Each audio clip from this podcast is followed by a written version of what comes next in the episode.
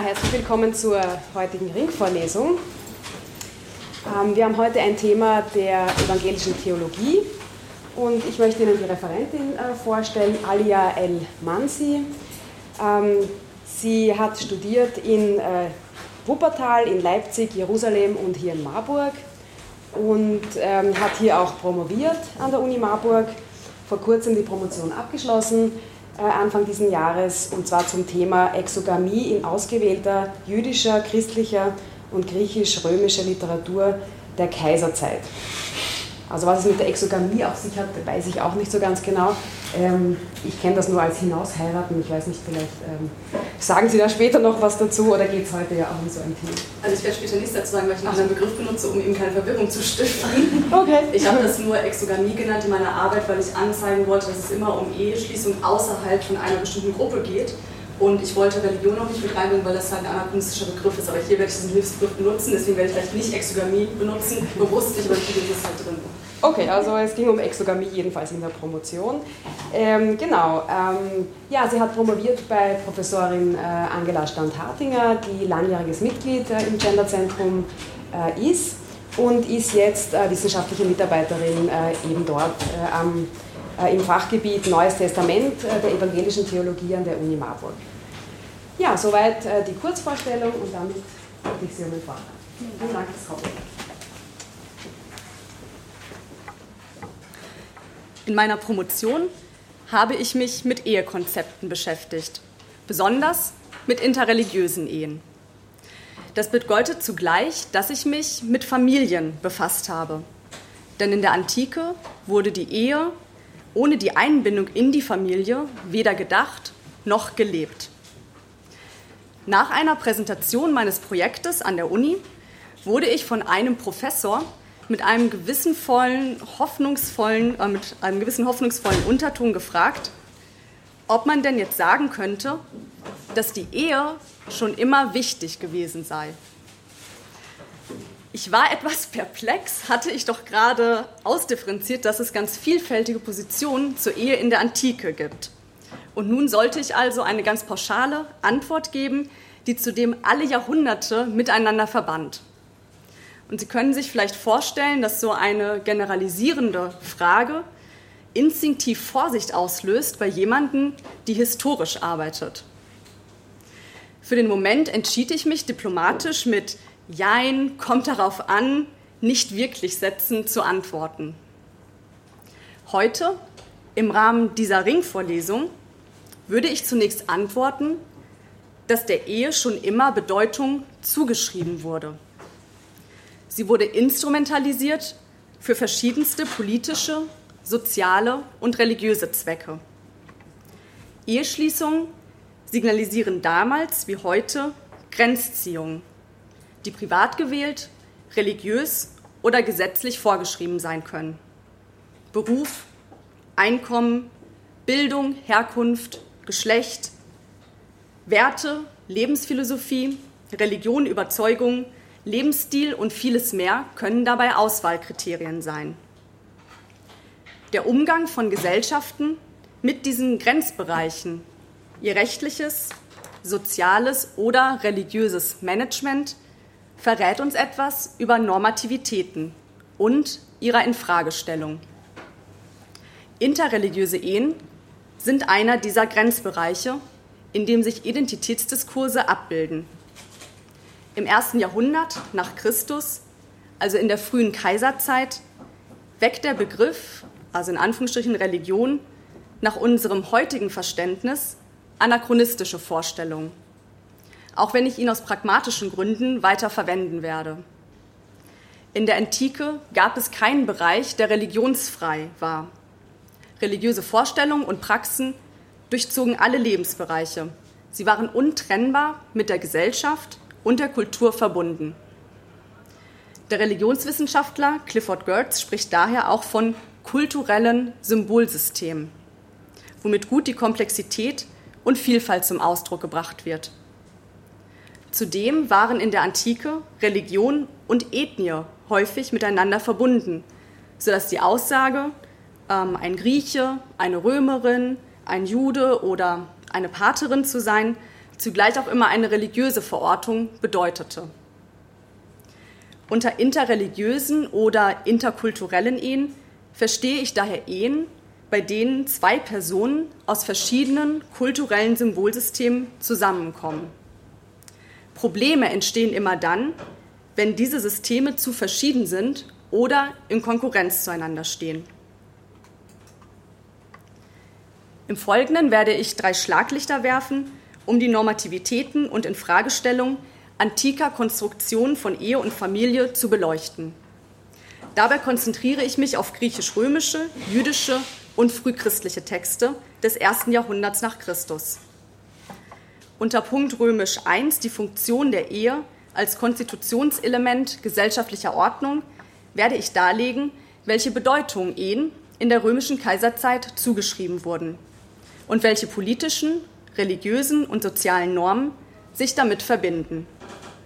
Unter Punkt römisch II die Haltung zu interreligiösen Ehen als Ausdruck von Identitätskonstruktion werde ich Beispiele aus der antiken Literatur geben, wie anhand von interreligiösen Ehen Mechanismen des Aus- und Einschließens vollzogen werden und wie das wiederum mit Identitätskonstruktionen zusammenhängt.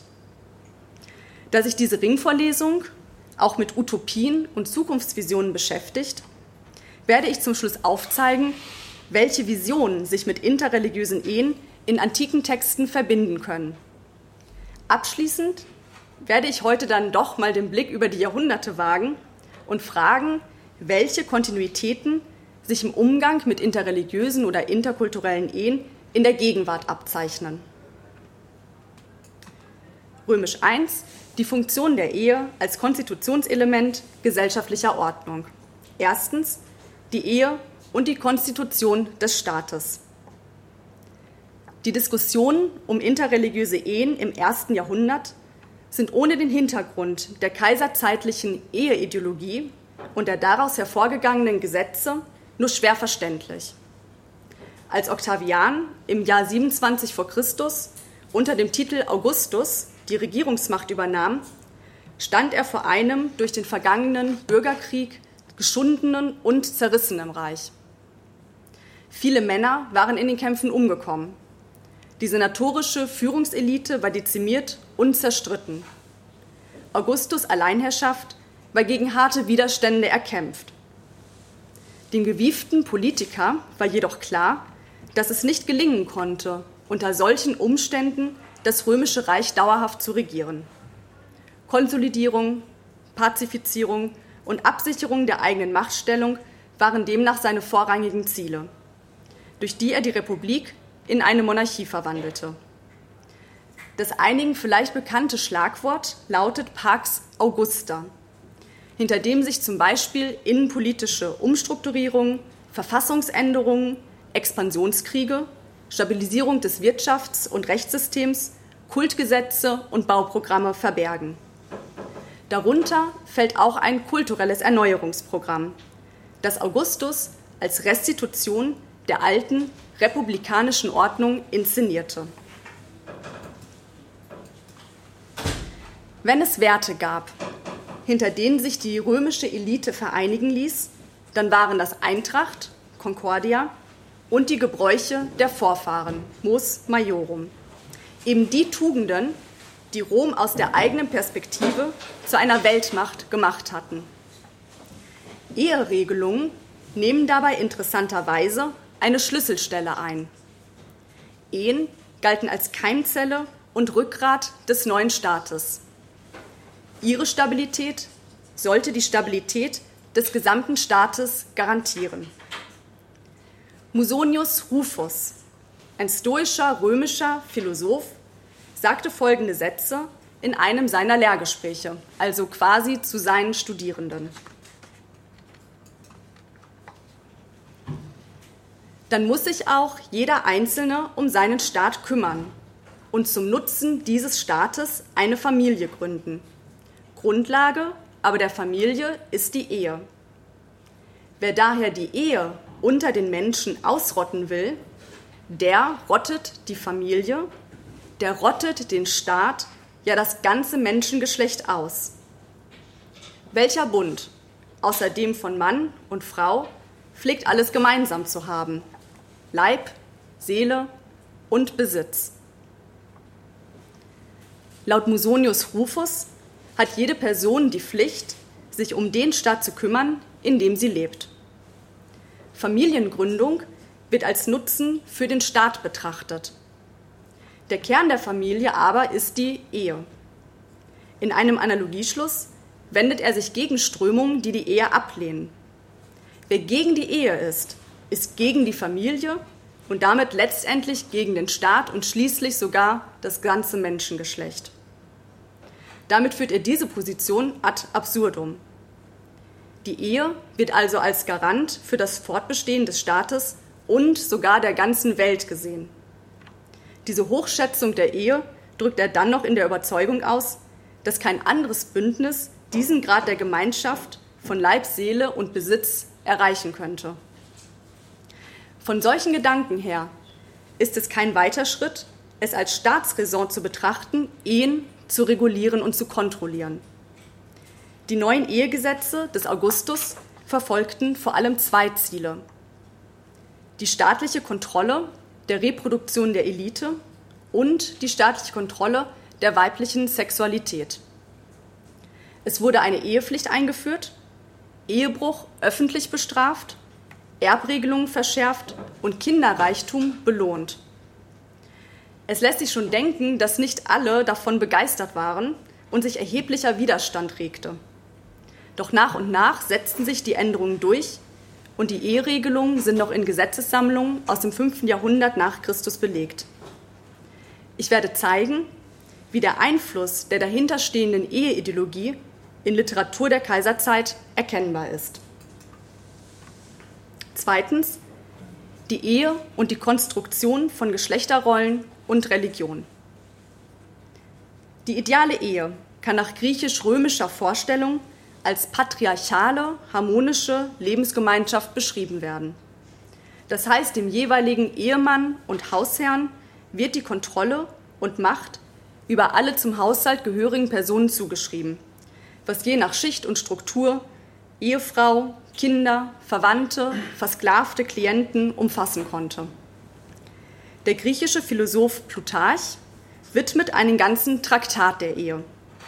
Er betont den Gedanken einer einträchtigen und harmonischen Lebensgemeinschaft, die jedoch männlich geprägt ist. Das heißt in Plutarchs eigenen Worten. Wann immer zwei Noten gemeinsam ertönen, wird die Melodie vom Tieferen getragen.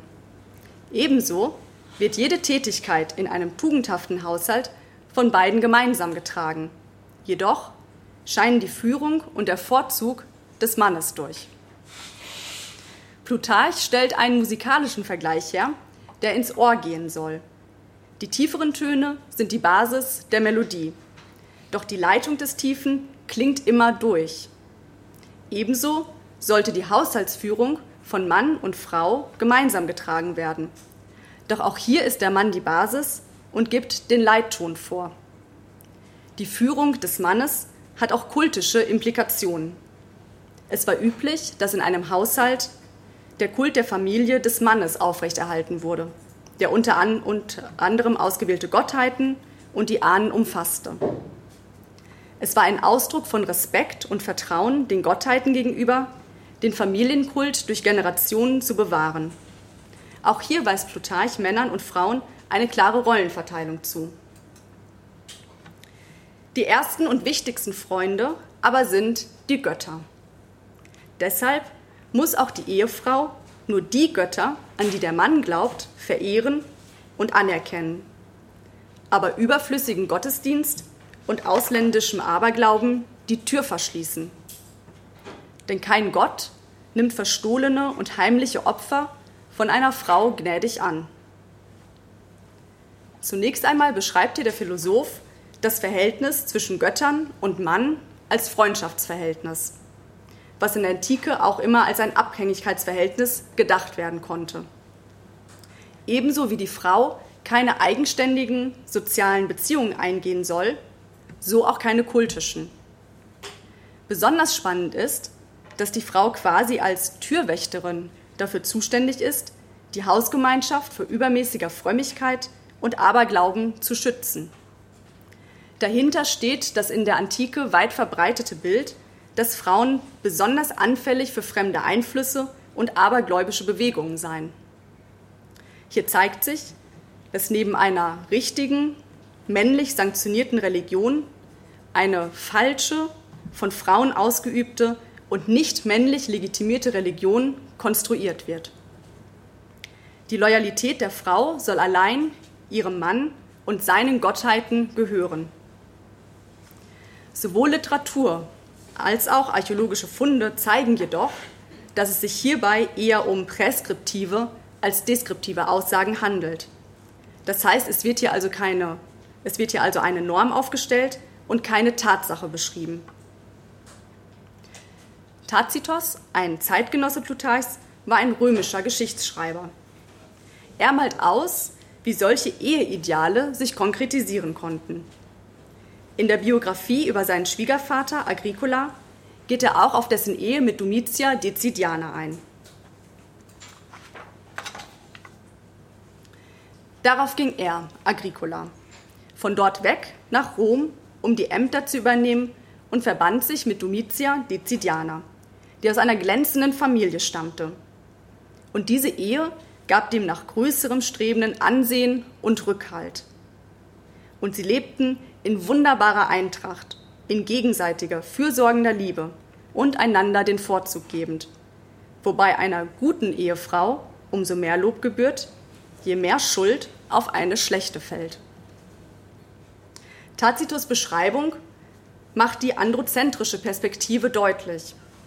Ehen sind eine nützliche Ressource für Männer, die unter anderem deren gesellschaftlichen Stand verbessern können. Die Ehe mit Domitia gibt Agricola die nötige Rückendeckung für seine politische Karriere. Hier scheinen Plutarchs Empfehlungen eines einträchtigen und fürsorglichen Ehelebens verwirklicht zu sein. Der Nachsatz bei Tacitus deutet jedoch schon an, dass es auch Ehen gibt, die aus verschiedenen Gründen nicht diesem Ideal entsprechen. Den Frauen wird die Verantwortung für das Scheitern ihrer Ehemänner zugeschoben. Es wird sich zeigen, dass dies besonders der Fall bei interreligiösen Ehen ist.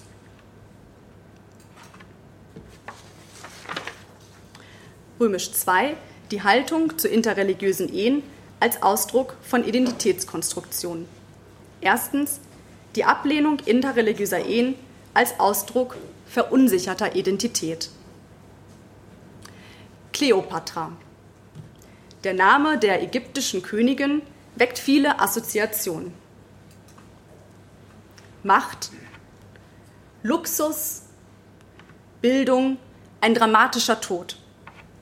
Liebesbeziehungen zu politischen Führungspersönlichkeiten wie Caesar oder Mark Anton.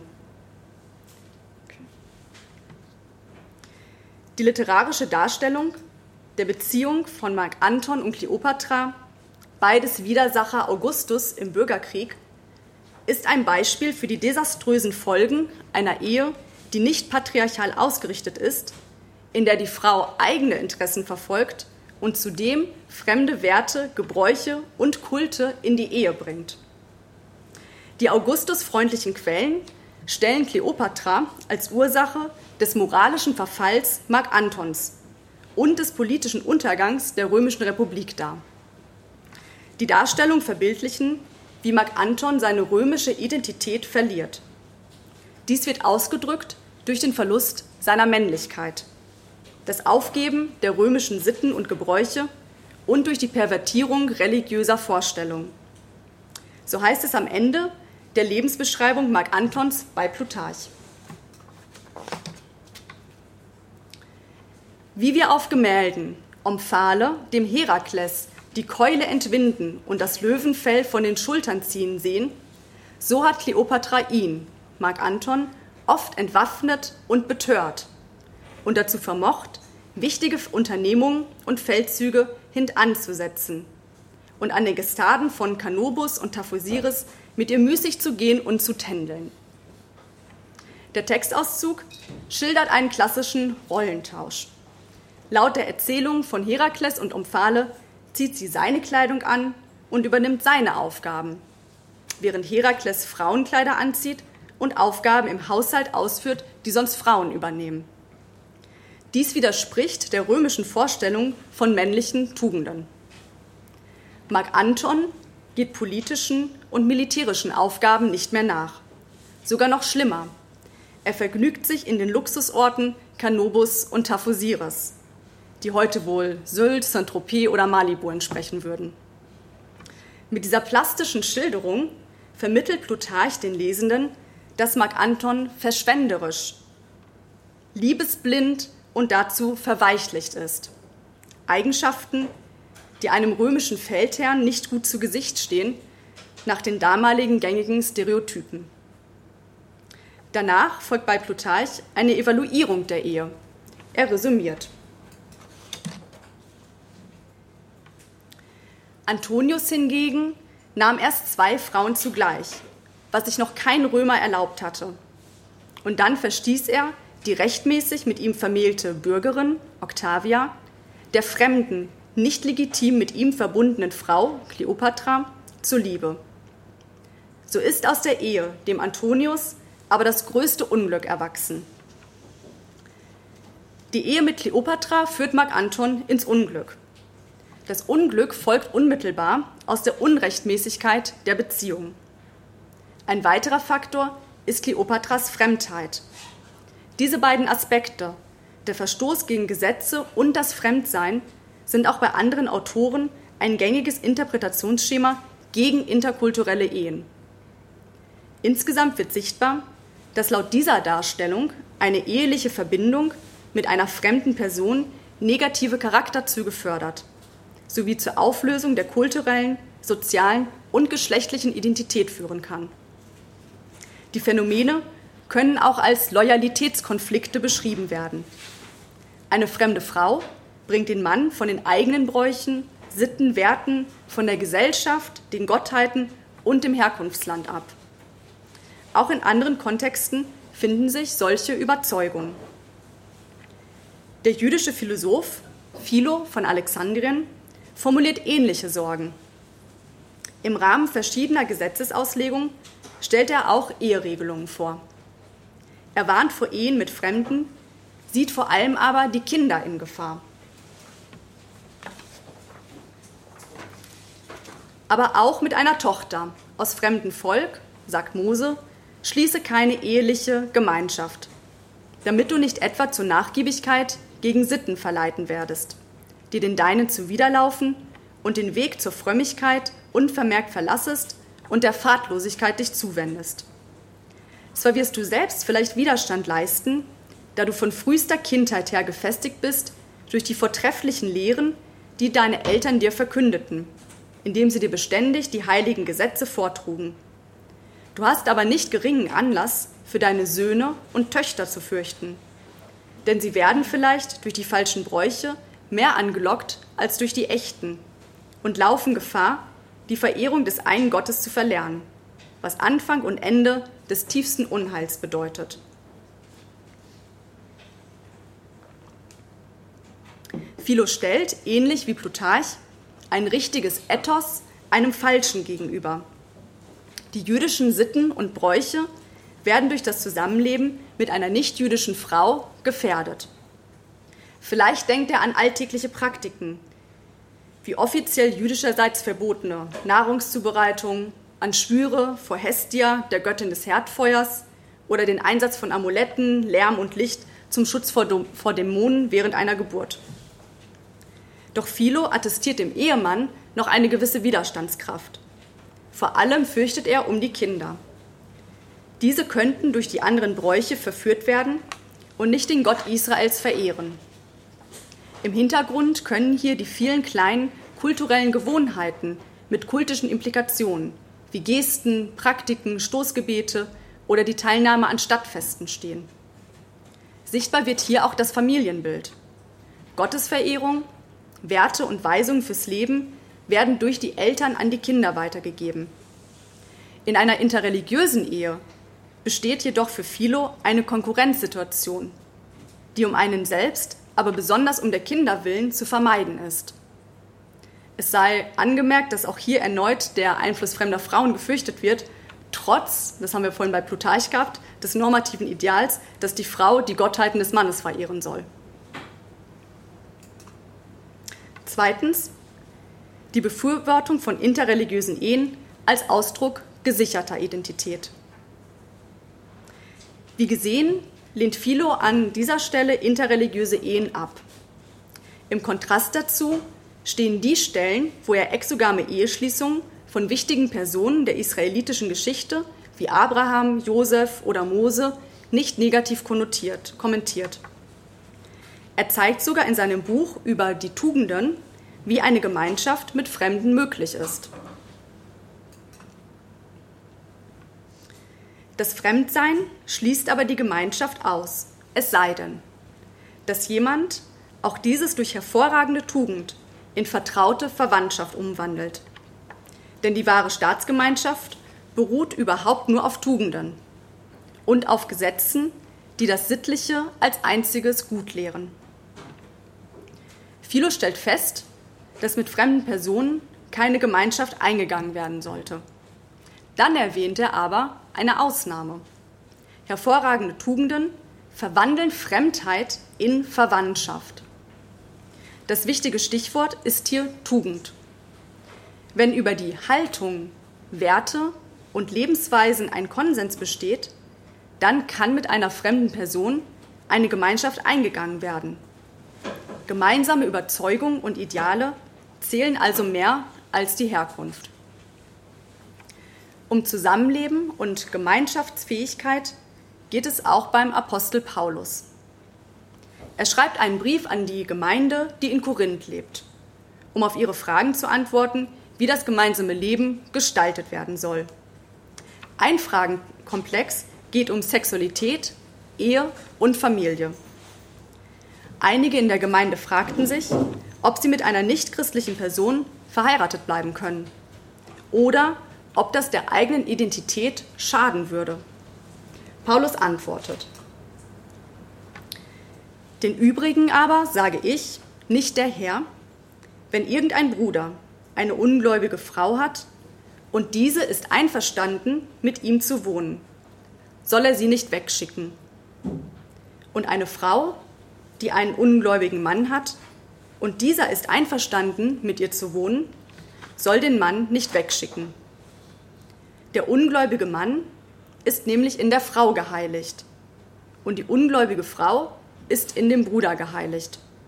Denn sonst sind eure Kinder unrein, so aber sind sie heilig.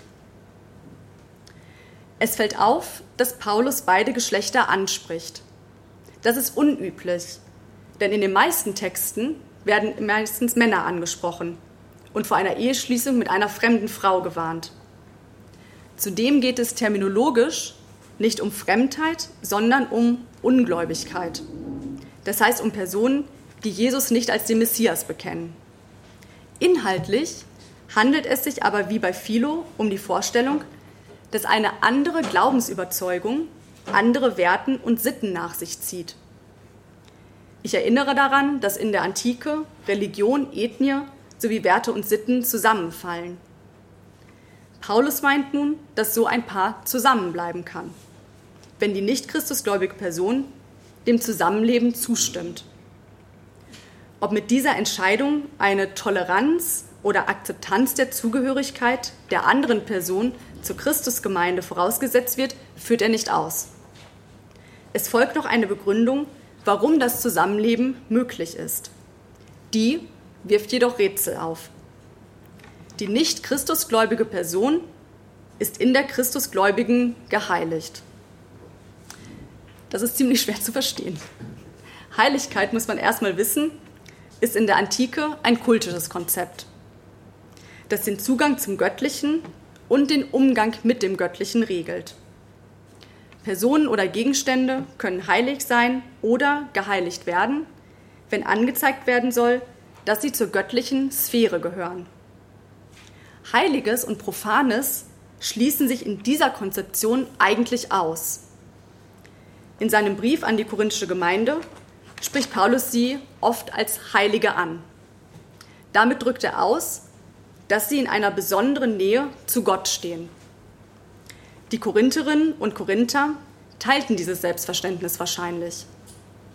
Nun fragten sie sich, ob die nichtgläubigen Ehepartnerinnen ohne diese Gottesnähe dann nicht eigentlich logischerweise nicht heilig, das heißt profan sind. Und Heiliges und Profanes gehört nicht zusammen.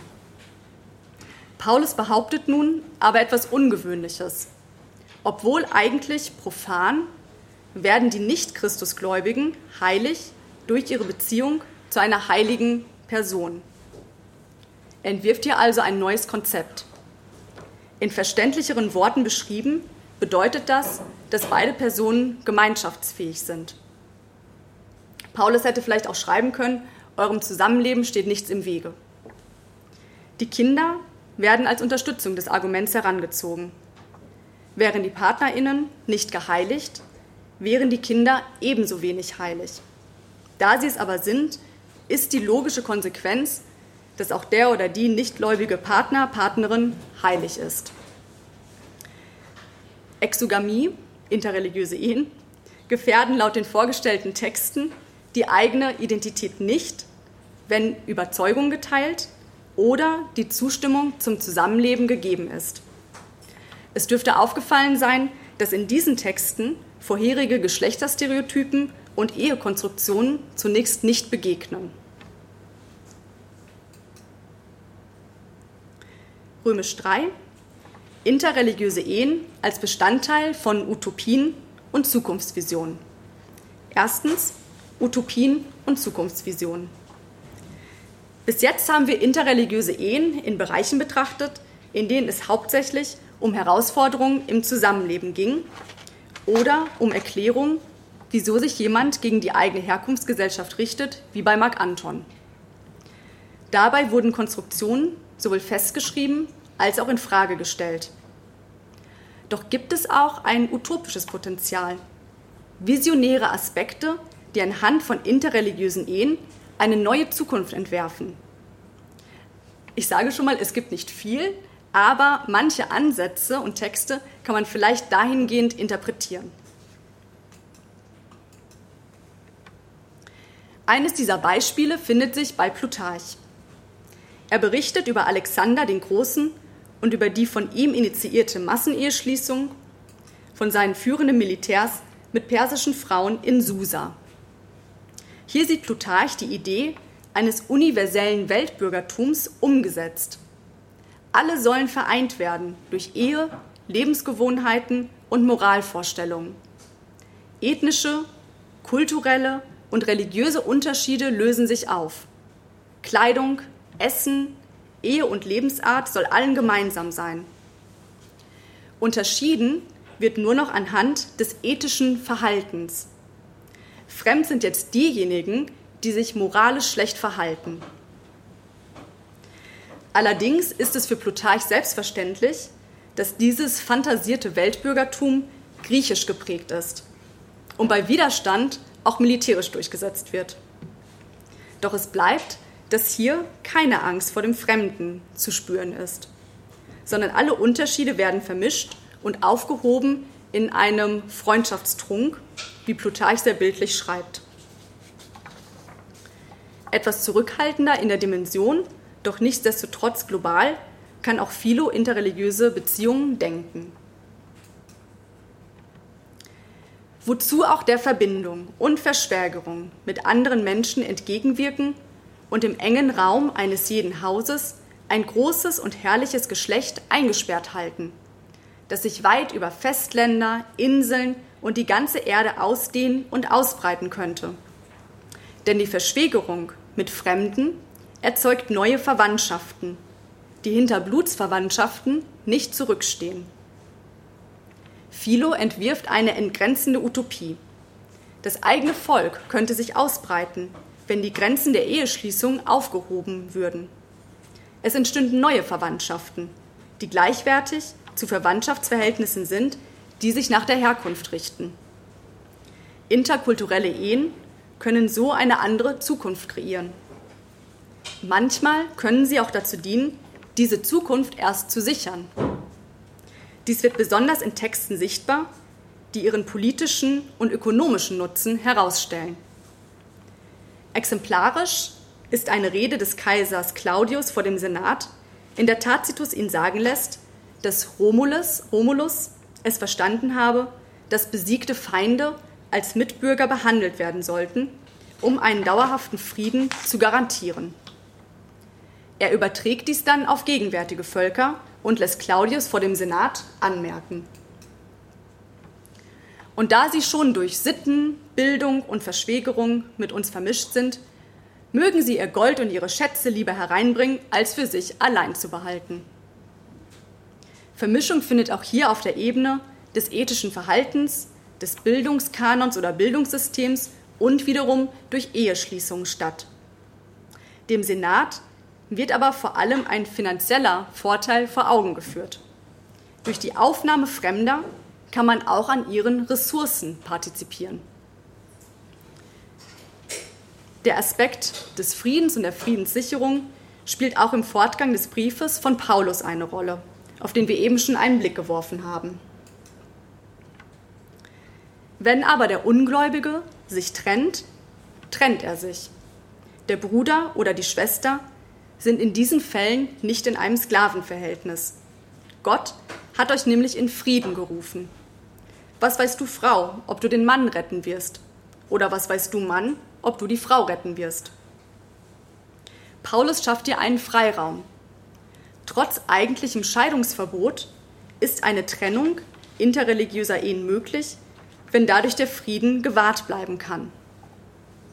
Und zum Schluss deutet er eine Möglichkeit an, die in interreligiösen Ehen potenziell angelegt sein kann. Vielleicht toleriert und akzeptiert die nicht christusgläubige Person nicht nur die Glaubensüberzeugung der anderen Person, sondern beginnt sie zu teilen. Aber das ist für Paulus Zukunftsmusik, die die Menschen gerade nicht in der Hand haben oder aktiv anstreben sollen. Zweitens ein Blick in die Gegenwart. Im Vortrag habe ich einen groben Überblick gegeben, wie sich im Grenzbereich der interreligiösen Ehen Identitätsdiskurse abbilden, Konstruktionen von Ehe- und Familienvorstellungen entstehen und Normvorstellungen propagiert werden. Einerseits sind da die Traditionen, die interreligiöse Ehen als Gefährdung betrachten. Unterschiedliche Vorstellungen, Werte und Haltungen treffen hier aufeinander ringen miteinander und setzen sich gegeneinander durch. Andererseits gibt es die Traditionen, die gängige Konstruktionen von Ehe, Geschlecht und Religion in Frage stellen. Dies gelingt, indem sie entweder wie Philo eine andere Gewichtung vornehmen und beispielsweise Tugend wichtiger wird als Herkunft und sich dadurch dann auch der Blickwinkel auf interkulturelle Ehen ändert. Oder, beispielsweise wie Paulus, wird ein neues Symbolsystem konstruiert, in dem in dem Beispiel eben Heiligkeit nicht gefährdet wird, sondern die andere fremde Person einbezieht und dadurch interreligiöse Ehen erst ermöglicht werden. Beide Ansätze verbindet, dass die eigene Identitätskonstruktion intakt bleibt. Und dann gibt es noch die Utopien, wo aus der Verschmelzung etwas Neues entsteht oder eine andere Zukunft möglich wird. Ich rufe noch einmal die pauschale Frage vom Anfang ins Gedächtnis. Kann man sagen, dass die Ehe schon immer wichtig gewesen ist? Diesmal will ich mit einer Perspektivverschiebung antworten. Die Haltung zur Ehe ist schon immer wichtig gewesen als Spiegel der Gesellschaft. Die Funktion und Bedeutung der Ehe muss im Verhältnis zur jeweiligen Gesellschaft oder noch exakter im Verhältnis zu einer bestimmten gesellschaftlichen Gruppe gesehen werden. Deshalb möchte ich nicht sagen, die Ehe ist schon immer wichtig gewesen, sondern in den Debatten über Ehen, besonders in ihren Grenzbereichen, wurde schon immer etwas ausgesagt über Konstruktionen von Zusammenleben, Geschlecht und das Selbstverständnis einer Gemeinschaft, über ihre Normen und ihre Werte. Der historische Blick auf vergangene Zeiten kann dies verdeutlichen. Die Quellen zeigen uns, wie in und durch die Debatten über interreligiöse Ehen, Macht- und Hierarchiefragen sowie die Haltung zum eigenen und zum Fremden verhandelt wurden. Diese Diskussionen waren nicht frei von Manipulation und dem Bemühen, eigene Interessen durchzusetzen. Und dies weder damals noch heute. Deshalb kann der Blick in die Vergangenheit den Blick auf gegenwärtige Ehedebatten schärfen und genau solche Mechanismen und Instrumentalisierungsprozesse sowie Kämpfe um Macht und Hierarchie offenlegen. Sie erinnern sich vielleicht an den Vortrag ähm, vor drei Wochen im Rahmen dieser Ringvorlesung über die Politik des Familialen in Deutschland und Schweden. Dort wurde aufgezeigt, dass die Ehe, genau wie in der Antike, häufig noch als Keimzelle des Staates gilt. Aus der Antike habe ich es eben vorgestellt, verschiedene Stimmen, und zwar zu interkulturellen Ehen von Intellektuellen der Zeit. Es waren Historiker, Philosophen, Politiker sowie Vertreter von Religionsgemeinschaften. Welche Wortmeldung zu bi- oder multinationalen, interkulturellen bzw. bi- oder multireligiösen Ehen würden heute dem in etwa entsprechen, die es sich zu betrachten lohnt? Wie schon unter Augustus gibt es auch gegenwärtig viele Familien- und sozialpolitische Maßnahmen und Aussagen der Parteien, die solche Ehen berühren. Migrations- und Integrationspolitik, Bildungspolitik, die Debatten über Staatsangehörigkeit und Eheschließung mit Partnerinnen aus Drittstaaten. In den letzten zwei bis drei Jahren gibt es vermehrt Handreichungen evangelischer Kirchen zu interreligiösen Ehen, die die Eheschließung sowie die Bedeutung von Religion fürs Zusammenleben und für die Erziehung der Kinder thematisieren. Was drücken diese Stimmen über Identitätskonstruktionen, über Vorstellung von Geschlechterrollen und Zusammenleben aus? Welchen Zwecken dienen diese Debatten und welche alten Normativitäten werden festgeschrieben und welche neuen Konstellationen werden ermöglicht?